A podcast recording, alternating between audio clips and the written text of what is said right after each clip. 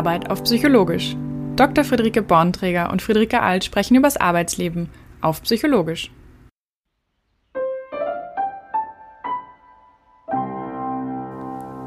Hier unterhalten sich zwei Psychologinnen über Alltägliches und Merkwürdiges aus der Arbeitswelt. Jeder erzählt der anderen eine aktuelle Begebenheit und zusammen erklären sie sich, warum es ist, wie es ist und wie man es besser gestalten kann, dieses Arbeiten. Ganz gleich, ob 4.0, New Work oder angeblich ganz normal. Veränderungskurve und Persönlichkeit ist die Folge, in der wir besprechen, wie verschieden wir alle mit Veränderungen umgehen. Das kann dann in unserem Beispiel zur Folge haben, dass der Mitarbeiter noch vollkommen in der Schockstarre gefangen ist, während die Teamleiterin ihr Team geradezu mit Lösungsideen überhäuft. Wir gehen auf entscheidende Unterschiede zwischen sogenannten One-on-Ones und Teammeetings ein und wie du diese Vorteile der beiden Formate in deinem Arbeitsalltag für dich nutzen kannst. Außerdem geht es, inspiriert von einer Arbeitssituation eines Hörers, vielen, vielen Dank dafür, um das Thema Persönlichkeit. Es macht einen großen Unterschied, ob wir über unsere eigenen Eigenschaften nachdenken, ich bin extrovertiert oder ich bin introvertiert. Oder, was wir empfehlen, wie wir uns gerade abhängig vom Kontext verhalten. Das heißt, ich verhalte mich statt ich bin. Hi Friederike. Hi Friederike. In den letzten Wochen, wann hast du denn so an unseren Podcast gedacht und wozu möchtest du heute sprechen? Mich hat ein Hörer gefragt, ob eine solche Krise dazu ausreicht, um Persönlichkeit zu ändern. Da musste ich natürlich an unseren Podcast denken.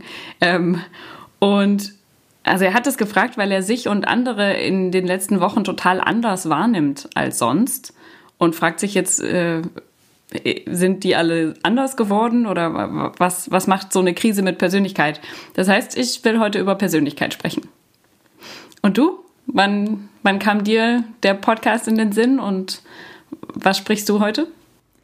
Ich habe in den letzten Wochen mit einer Coachie gesprochen, die eine wichtige Veränderung in ihrem Team kommuniziert hat, im Teammeeting und festgestellt hat, irgendwie hat es so gar nicht geklappt und sich gefragt, wie kann man es denn besser machen? Und da haben wir zusammen drauf geschaut und von den Erfahrungen würde ich halt gerne heute berichten. Cool. Dann sag doch gleich mal, ähm, steigen wir doch mit dir ein, was, äh, womit kam die Coachie zu dir? Die Klientin ist Führungskraft und hat, ähm, wie man es als Führungskraft meistens tut, früher von anstehenden Veränderungen in der Firma erfahren. Das heißt, sie hat erfahren, ähm, dass sie in Kurzarbeit müssen, also ihr ganzes Team muss in Kurzarbeit. Ähm, und hatte sich dann auf das Teammeeting, wo sie das kommunizieren wollte, total akribisch vorbereitet, hat sich so überlegt, okay, was sind jetzt die einzelnen Maßnahmen, wie kann man es denn gut stemmen? Ähm, und ähm, hatte auch schon einen ganzen Maßnahmenkatalog im Grunde runtergeschrieben, also hat sich aus ihrer Wahrnehmung total gut vorbereitet und ähm, wollte eben auch ihr Team dann einbeziehen und sagen, welche Aufgaben wollen wir denn priorisieren, wie kriegen wir das hin, wie können wir das dann lösungsorientiert angehen. Also vor, einerseits inhaltlich vorbereitet und dann mit dem, mit dem Anspruch in die Teambesprechung gegangen, so das gemeinsam zu machen. Genau, was ja vom Anspruch her meinte, also war ihre Wahrnehmung, hat sie gesagt, so ja, das war ihr Anspruch, das als Team zusammen hinzubekommen und sich da eben als Führungskraft optimal darauf vorzubereiten. Und aus ihrer Wahrnehmung ging dieses Teammeeting dann in Anführungszeichen richtig schief. Inwiefern?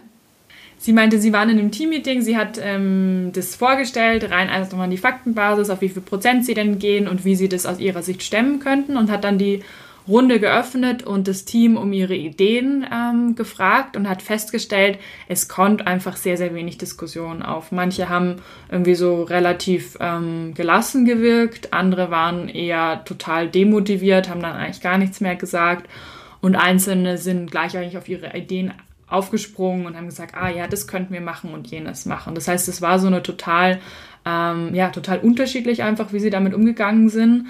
Und insgesamt hat sich aber nicht die Diskussion entsponnen oder die konstruktive Diskussion, die sie sich erwartet hatte. Also war sie irgendwie enttäuscht oder auch wahrscheinlich dann auch frustriert, oder? Wenn man sich, wenn man dann da so steht.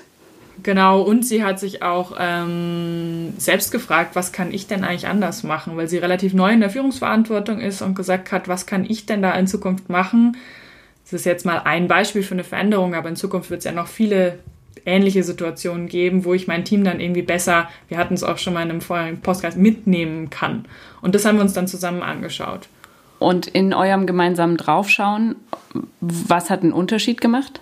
Also einen wichtigen Unterschied hat das Modell der Veränderungskurve nach Kübler-Ross gemacht.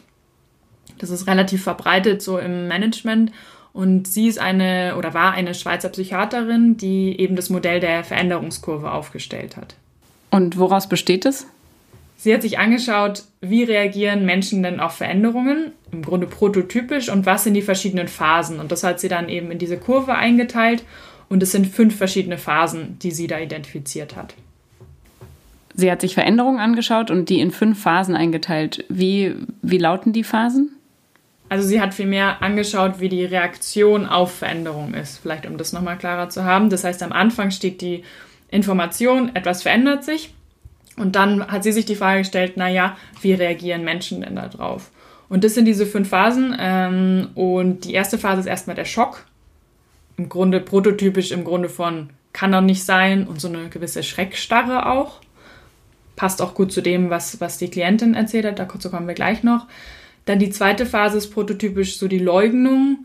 Naja, so viel wird sich ja jetzt nicht verändern. Es bleibt doch eher so alles beim Alten. Oder auch auf sich selbst bezogen, mich wird es jetzt so stark auch nicht betreffen. Mhm. Dann ist die dritte Phase prototypisch so die Trauer oder auch Depression genannt. Mir fehlt dann die Energie ähm, und es ist eher so dieses Tal der Tränen. Also ich, ich bin traurig und merke so, ich habe irgendwie keine Energie und ja, merke irgendwie, da, da passiert jetzt gerade nicht so viel. Ähm, auch, auch ich habe keine Lust, oder? Genau, ich habe keine Lust ähm, und, und ja, gehe so in die Arbeit, aber mache so ein bisschen Dienst nach Vorschrift, könnte man dann auch beschreiben und frage mich dann, was ist da irgendwie los gerade. Und dann die vierte Phase ist so der Abschied. Ähm, zum Beispiel, wo ich dann sehe, okay, das und das Projekt kann ich jetzt wohl gerade nicht mehr machen. Ähm, wenn ich in Kurzarbeit gehe, dann muss ich das wohl ähm, gehen lassen oder auch die vielen Ideen, die ich jetzt zu Thema A, B, C hatte. Ähm, zum Beispiel um Prozesse zu optimieren, muss ich wohl dann auch akzeptieren, dass es nicht mehr geht. Das ist erstmal so das rationale Akzeptieren, verstehen auch, was bedeutet es überhaupt für mich in dem Moment. Und dann die fünfte Phase ist dann die Akzeptanz. Das heißt, da auch wirklich nicht nur einerseits rational zu akzeptieren, sondern auch emotional zu akzeptieren, okay, es ist jetzt auch so und es nicht mehr in Frage zu stellen. Mhm. Also, was Kübler-Ross da beschreibt, ist Phasen durch, also die Menschen erleben, die gerade einen Veränderungsprozess haben. Und du hast diese fünf Phasen ähm, zitiert mit äh, Schock, Leugnung, Trauer, Abschied und Akzeptanz.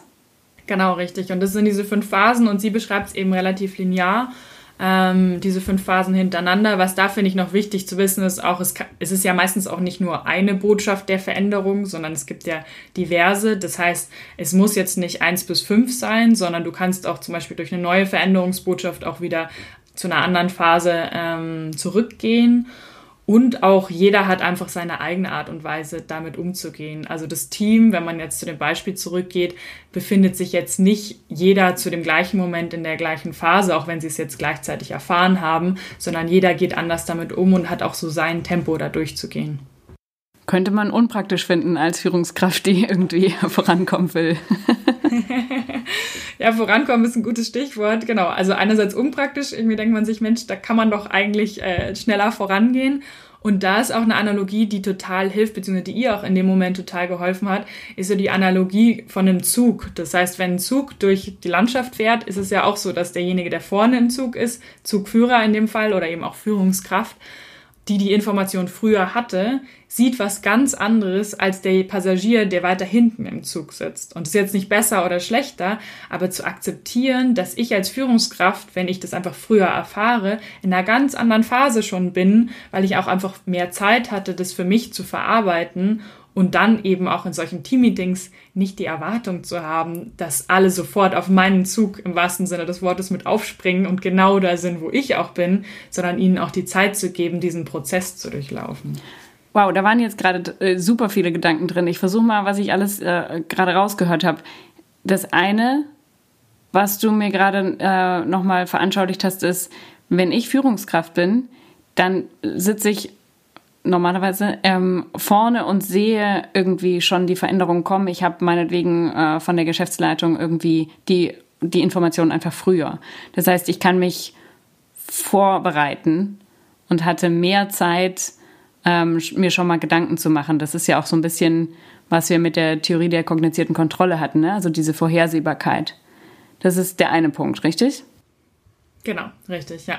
Als zweites dieses Bild vom Zug nochmal äh, finde ich super hilfreich. Also alle fahren durch die Landschaft, alle sitzen im gleichen Zug und machen das auch im gleichen Tempo, aber sind trotzdem an unterschiedlichen Stellen.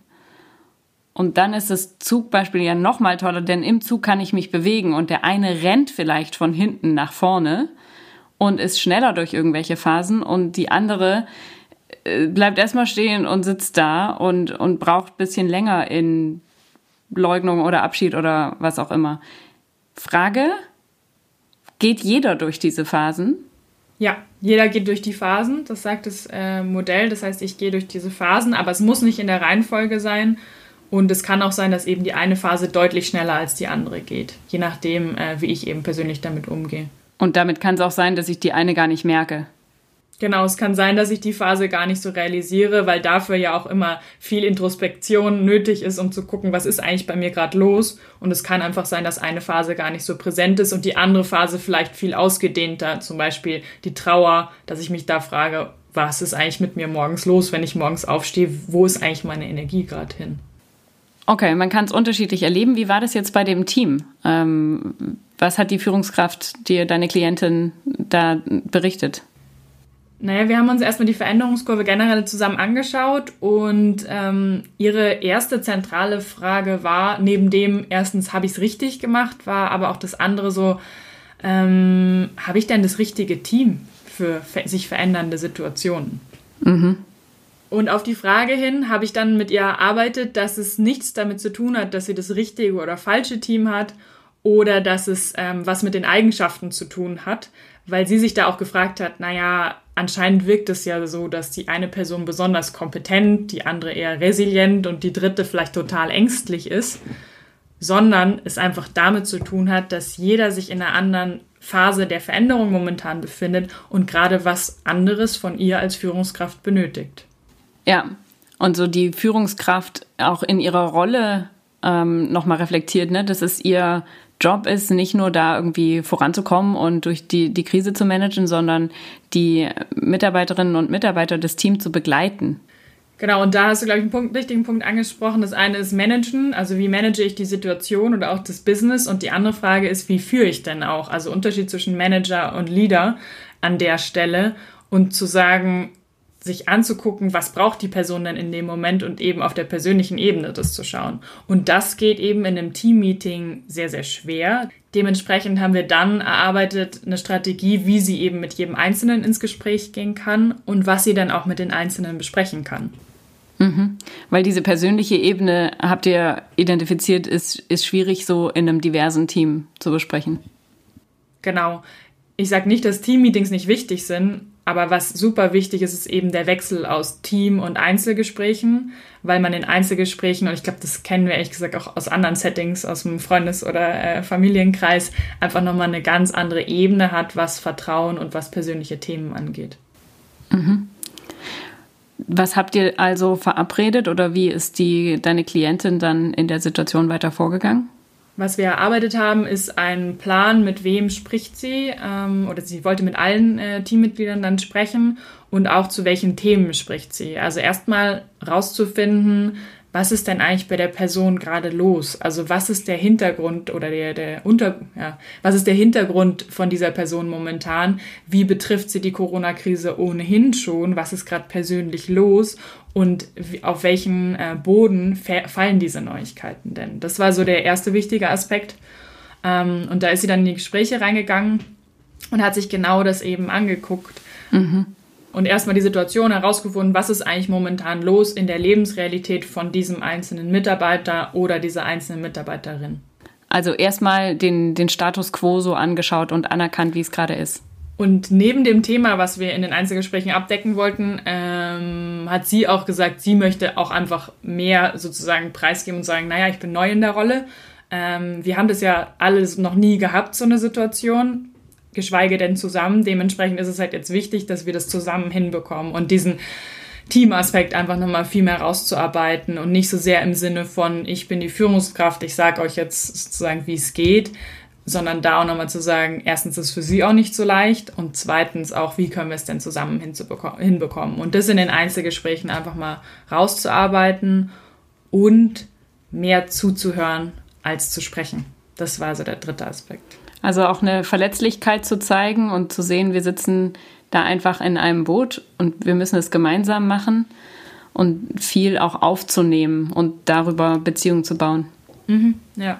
Und da das auch nicht nur als Strategie zu haben, weil das sagt sich ja sehr leicht und das liest sich auch in vielen Managementbüchern leicht, das nicht nur als Strategie zu haben, um eine Vertrauensbasis zu haben, sondern es auch wirklich zu meinen und für sie auch herauszufinden, wozu, was bin ich denn auch bereit, selbst einfach zu teilen von meiner Situation, damit es auch wirklich dann am Ende authentisch ist und nicht nur einfach so gesagt, aber nicht gemeint, weil das merken die Mitarbeiter sehr, sehr schnell. Ja, das merkt man sofort. Das riecht man irgendwie auf eine Art. Ne? Wie ist es ihr denn mit den Einzelgesprächen ergangen oder hat es, war, der, war euer Prozess dann an der Stelle beendet oder ging es noch weiter? Ähm, also sie hat die Einzelgespräche geführt und dann, was jetzt, also wir sind noch im Prozess, äh, was jetzt der nächste Schritt sein wird, ist ins Teammeeting nochmal ähm, zu gehen. Ähm, Im Grunde die Erfahrung mit den Einzelgesprächen war positiv und gleichzeitig ist es aber auch so, und das haben wir auch zusammen ähm, bearbeitet, dass es nicht durch ein Gespräch sich natürlich alles löst. Vertrauen ist natürlich ein Thema, was einfach Zeit braucht und ähm, auch das Thema, wie viel teile ich denn auch, braucht auch Zeit. Das wird jetzt nicht ein Gespräch und auch nicht zwei Gespräche sein. Und gleichzeitig merkt sie aber auch, da ist sie auf einem guten Weg und ihr haben, hat dieses Modell einfach sehr, sehr viel geholfen. Also hat deine Klientin nochmal sehr absichtsvoll und bewusst äh, an der Vertrauensbasis gearbeitet, sowohl in Einzelgesprächen als auch in einem Teamgespräch, um das nochmal gemeinsam auch wieder ins Team zu holen, damit es äh, weiterhin eine gemeinsame Sache wird, an der sie arbeiten.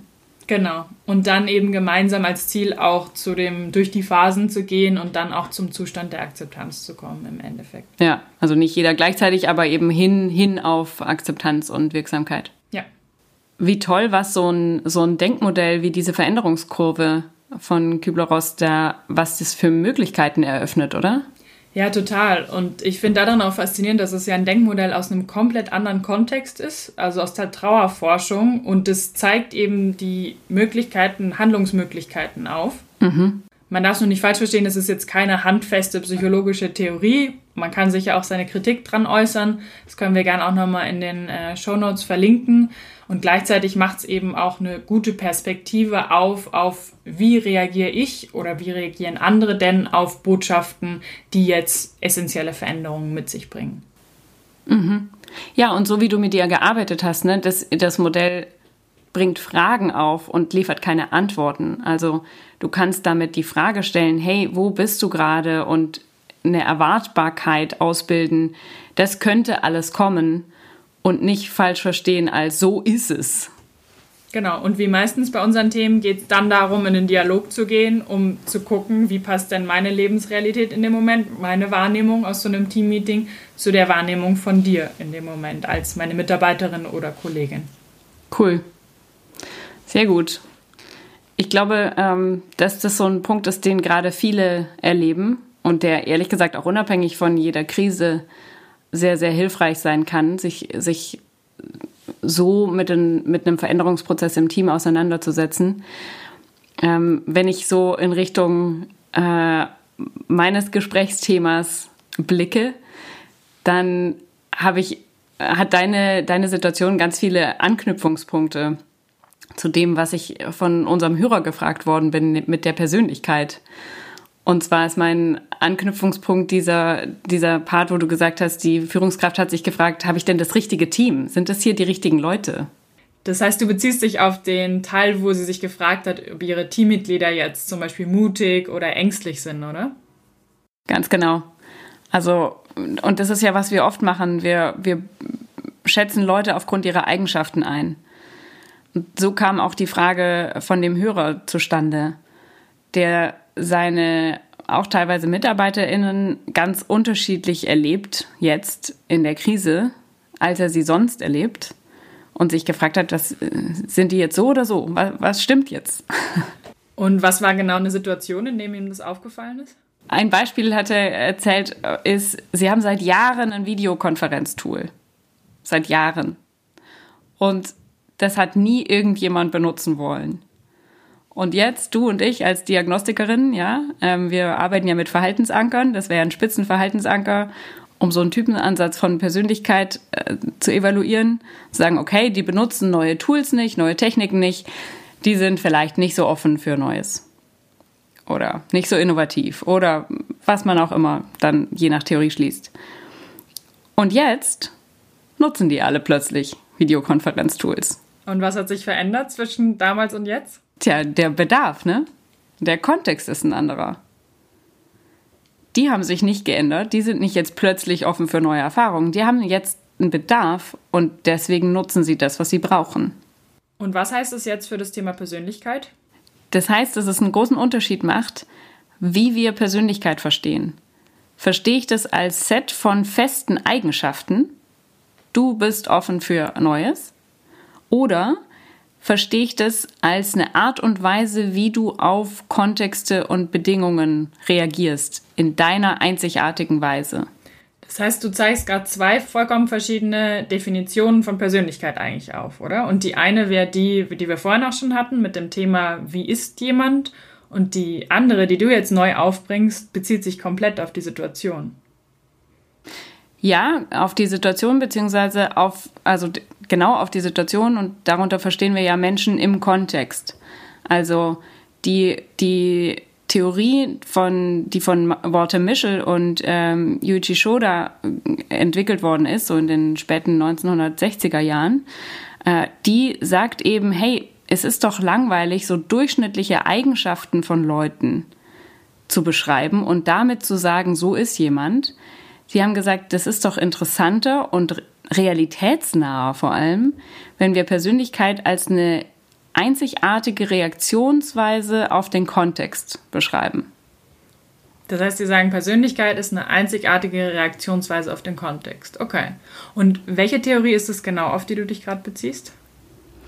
Zusammengefasst haben das Michel und Schoda in den 1990er Jahren in einer Theorie, die Vorsicht einen komplizierten englischen Namen hat, Cognitive Affective Personality System Theory um es kürzer zu sagen, sagen sie immer CAPS. CAPS. Das ist doch die Theorie, mit denen Michel und Schoda so im Psychologenkreis ganz schön für Wind gesorgt hat, oder?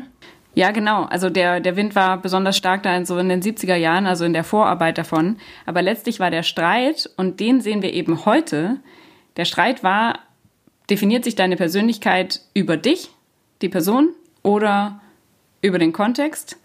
Und Michel und Schoda sind gekommen und haben die unglaubliche äh, Weisheit verbreitet und gesagt, hey, es ist beides. Es ist wie eine Person auf den Kontext reagiert. Das ist ihre Persönlichkeit. Das heißt, es wurde heiß diskutiert ähm, und für uns ist ja dann die Frage, was bedeutet es jetzt im Endeffekt für unsere Arbeit? Für unsere Arbeit und so für unser, einfach wie wir die Welt sehen, ist dieser, diese Idee von, du bist nicht ein festes Set von Eigenschaften, sondern du zeichnest dich dadurch aus, wie du auf deinen Kontext reagierst, an eines, was ganz viele Möglichkeiten eröffnet. Denn du musst, ähm, wenn du über dich selber nachdenkst, musst du nicht überlegen, bin ich ängstlich oder mutig, bin ich offen für Neues oder nicht, sondern du kannst mit einem, mit einem mehr, mit so einem explorativeren, mit so einem Entdeckergeist daran gehen. Das heißt, ich kann den inneren Entdecker mal ans Steuer lassen und der kann sich angucken.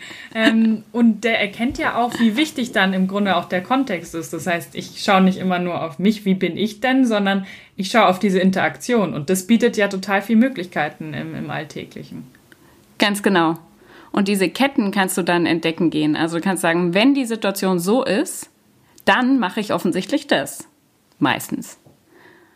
Und da eine, eine ganz große Vielfalt von deiner eigenen Verhaltensweise herausfinden und, wenn wir nochmal an deine Klientin denken, auch eine Vielfalt von deinen Teammitgliedern zum Beispiel oder deinen KollegInnen, weil du merkst, ah, okay, guck mal, wenn die Krise wenn es irgendwie so um was geht, dann kommen aus der einen Person plötzlich, kommt da eine wahnsinnige Power raus und aus die andere zieht sich zurück. Verstehe, okay. Diese Ketten ist also, wenn der Kontext so und so ist, dann verhalte ich mich so und so. Es wäre doch klasse, wenn wir es nochmal anwenden könnten auf das Beispiel von unserem Hörer, der sich fragt, warum verhalten sich jetzt meine Kollegen vor der Corona-Krise so ganz anders als danach? Was würdest du da als diese Wenn-Dann-Kette bei ihm sehen? Da ist das Wenn der Bedarf. Also wenn ich meine KollegInnen nicht anders sehen kann als über dieses Videokonferenztool, dann nehme ich das natürlich in Anspruch. Auf die Art und Weise zeigen wir, dass Persönlichkeit viel mehr ist als eine Eigenschaft, sondern deine Persönlichkeit beschreibt, worauf achtest du, was nimmst du wichtig, welche Bedeutung schreibst du dem zu und welches Verhalten generierst du in Abhängigkeit von all diesen Dingen. Das heißt, es gibt mir im Grunde eine bewusste Möglichkeit, das dann auch zu steuern in der jeweiligen Situation, oder? Auf jeden Fall. Und es eröffnet dir vielleicht nochmal als Wiederholung, aber es ist ein wirklich wichtiger Punkt, es eröffnet dir einen ganz großen Spielraum, weil es die Bandbreite deines Verhaltens zeigt und nicht so Kästchen, die dir dann irgendwie, ich weiß nicht, du könntest ja auch denken, nee, ich bin mehr so der ängstliche Typ, es kann jetzt gar nicht sein, dass ich hier mutig vorangehe. Geht gar nicht. Sowas, wenn wir auf das innere Team gehen, ne? Dann es gibt ja solche mhm. Stimmen. Und mit, wenn ich anders über Persönlichkeit nachdenke, also wenn ich nicht denke, wie bin ich denn, sondern, ah, guck mal, wie, re wie reagiere ich hier, dann ist es eine ganz andere Welt. Das ist echt ziemlich großartig, weil oft neigen wir dazu zu fragen, bin ich jetzt extrovertiert oder introvertiert oder bin ich mutig oder ängstlich? Und wenn ich dich richtig verstehe, sagst du ja, es geht gar nicht darum, was ich bin, sondern eben, wie ich mich dann in dem spezifischen Kontext gerade verhalte. Genau. Oder anders gesagt, ich bin nicht so oder so. Ich bin so und so. Ich kann mich so in der Vielfalt wahrnehmen. Das kann ich bei anderen netterweise auch machen. Ähm, ich kann den, die Ursache von Verhalten im Kontext suchen und eben das rausfinden mit den Wenn-Dann-Ketten. Und wie könnte das der Hörer jetzt für sich nutzen, diese Wenn-Dann-Ketten in seinem Arbeitsalltag? Ich habe an das gedacht, was du in der ersten Folge gesagt hast, nämlich mit diesem das Leben als Experiment sehen. Mhm. Und mein, mein Vorschlag oder mein Impuls ist, lauf doch mal durchs Leben und experimentier und find raus, wie du bist anstatt zu wissen, wie du bist und daraus oder zu meinen, zu wissen, wie du bist und daraus dann dein Verhalten zu generieren. Find's raus, experimentier. Wie, wie bist du eigentlich? das heißt, meine Annahmen einfach mal zur Seite zu legen, von allem, wie ich bisher dachte, wie ich bin, und einfach mal zu erkunden und zu gucken, wie verhalte ich mich denn in bestimmten Situationen und was sind denn dann meine Wenn-Dann-Ketten in dem Fall, oder? Ganz genau. Und du hast es genau richtig paraphrasiert. Äh, wie verhältst du dich? Das ist die relevante Frage. Und da gibt die Theorie ja wirklich ein cooles Framework, um das einfach mal so ein Stück weit umzudenken. Wie nehme ich mich selbst wahr? Wie nehme ich andere wahr? Und welchen Einfluss hat auch der Kontext da drauf? Und nicht nur mich selber stabil, egal in welcher Situation ich mich jetzt gerade befinde. Ganz genau. Wenn ihr, so ähnlich wie unser Hörer jetzt eben die Situation geschildert hat und reflektiert haben wollte im Podcast, auch eine Situation aus dem Arbeitsleben habt, wo ihr sagt, Mensch, das wäre super, wenn ihr da mal drüber sprecht und da mal psychologisch draufschaut und das für mich reflektiert, dann sagt gerne Bescheid, schickt die uns per Social Media oder per E-Mail, ist alles in den Show Notes verlinkt. Wir freuen uns drauf. Bis bald, macht's gut. Unser Gehirn steht auf Wiederholung. Deswegen, nochmal komprimiert und zum Mitnehmen, psychologisches Know-how aus dieser Folge. Erstens. In einem Veränderungsprozess durchlaufen wir Menschen unterschiedliche Phasen. Die Veränderungskurve von Kübler-Ross bereitet uns auf die folgenden fünf vor. Schock, Leugnung, Trauer, Abschied und Akzeptanz. Jede und jeder reagiert darauf völlig anders. Wer also die Verantwortung für eine Veränderung im Team hat, tut gut daran, zweitens, es sich zu einem echten Anliegen zu machen, herauszufinden, wer gerade wo steht und was er oder sie benötigt. Diese Führungsaufgabe lässt sich unterschiedlich gestalten, damit es optimal passt. Zum Beispiel durch Einzelgespräche ergänzend zur Teambesprechung. So kann man individuellen Themen und gemeinsamen Themen gerecht werden. Nochmal an das Bild vom Zug erinnert. Veränderung als Zug. Alle sitzen im gleichen, aber wir stehen vielleicht an unterschiedlichen Stellen. Vorne sieht man mehr. Wo sich jemand im Zug befindet, hat nicht so viel mit festen Eigenschaften dieser Person zu tun.